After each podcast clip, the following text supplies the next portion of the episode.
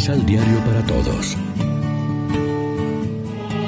Proclamación del Santo Evangelio de nuestro Señor Jesucristo, según San Mateo.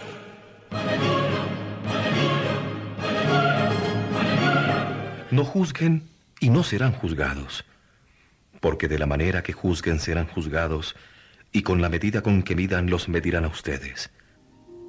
¿Por qué ves la pelusa en el ojo de tu hermano y no ves la viga en el tuyo? ¿Cómo te atreves a decir a tu hermano, déjame sacarte esa pelusa del ojo, teniendo tú una viga en el tuyo? Hipócrita, sácate primero la viga que tienes en el ojo, y así verás mejor para sacar la pelusa del ojo de tu hermano. Lección Divina Amigos, ¿qué tal? Hoy es lunes 26 de junio. A esta hora nos alimentamos, como siempre, con el pan de la palabra.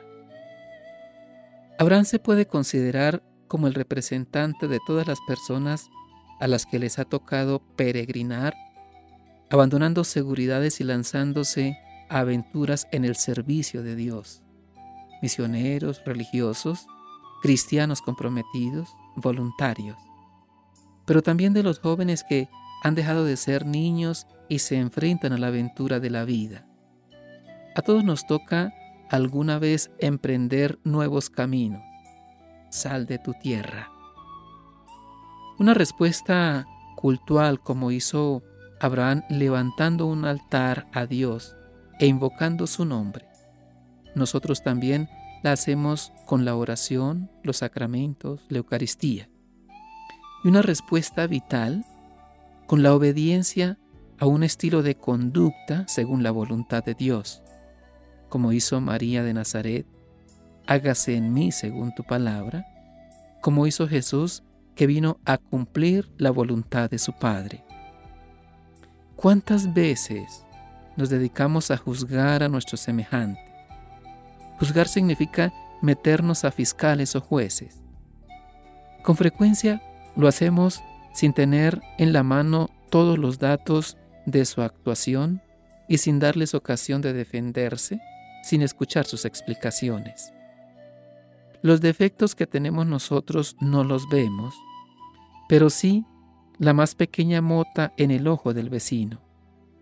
Se nos podría acusar de ser hipócritas, como el fariseo que se gloriaba ante Dios de no ser como los demás, sino justo y cumplidor. Jesús nos enseña a ser tolerantes, a no estar siempre criticando a los demás, a saber cerrar un ojo ante los defectos de nuestras familias y vecinos, porque también ellos seguramente nos perdonan a nosotros los que tenemos y no nos los están echando en cara cada día. Reflexionemos. Nuestras acciones corresponden siempre con nuestras palabras. Nuestras palabras son coherentes con nuestros pensamientos y nuestros pensamientos son agradables a Dios. Oremos juntos. Cúranos radicalmente de nuestra hipocresía que ve la mota del prójimo y oculta la propia viga. Danos, Señor, ojos limpios para ver lo bueno, es decir, tu imagen en el rostro del hermano. Amén. María, Reina de los Apóstoles, ruega por nosotros.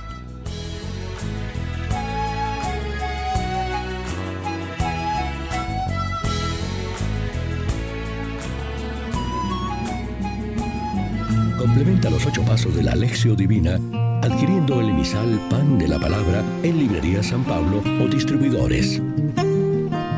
Más información www.sanpablo.co Pan de la Palabra. Vive la reflexión.